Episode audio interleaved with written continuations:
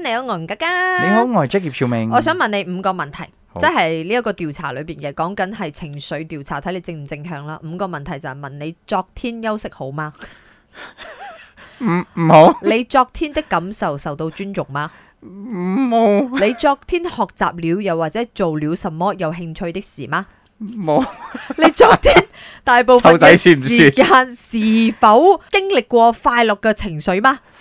快樂 嘅情緒。所以馬來西亞咪因為你唔喺 top 咪 five 冇裏邊咯咯，你識啲乜嘢？你有你 theory，沒有 guarantee。A、B、C 我揀 D 啊，MY 你識啲咩啊嗱，所以咧，頭先講五道問題咧，就係呃誒呢一個調查，全球情緒調查係問咗超過一百四十二個國家十五歲以上嘅青少年同埋成年人嘅呢度五個問題嘅。冇錯啦，嗰個係正向面題喎，負向嘅話就誒，即係比較 negative 嘅話，就係你昨天大部分嘅時間是否感到身體疲倦疼痛？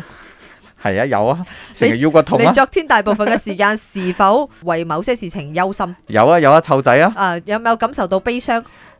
生活壓力悲傷就冇啊有嘅，冇發過掹疹？掹陣就還好，仲可以 control。嗱啊如果有嘅話，就全部都係誒，呃即係比較負向噶啦。所以誒、呃究竟越南、菲律賓定印尼喺呢一個即係情緒正向嘅排名當中排名 number one 呢？咪你識啲咩啊？阿明、阿潤，你哋好。你好所以我覺得個答案係 Indonesian 咯。做咩呢？因為佢人口最多啦嘛。如果佢哋生活唔正面嘅話，早就冇咗生命咗啦。所以佢哋係最 positive 嘅民族啦。嗱呢度哇你冇講得咁 sad 係喎，啊，但係冇話攞人口嚟計啦，但係係確實咧 top one 就係印尼喎，全球喎 Global Emotions Report。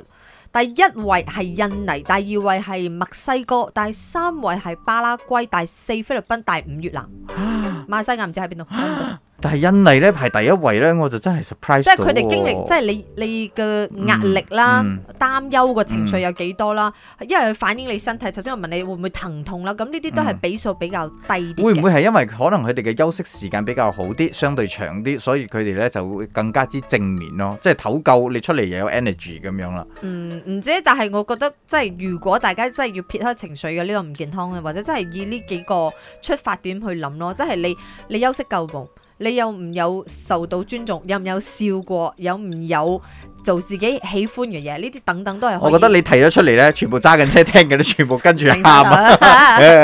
啦 Yun ừ, 吳家家，Jack 傻下傻下啦，一至五，四到八，啱 ừ, 啱好，唔似又唔做，咪啱 channel。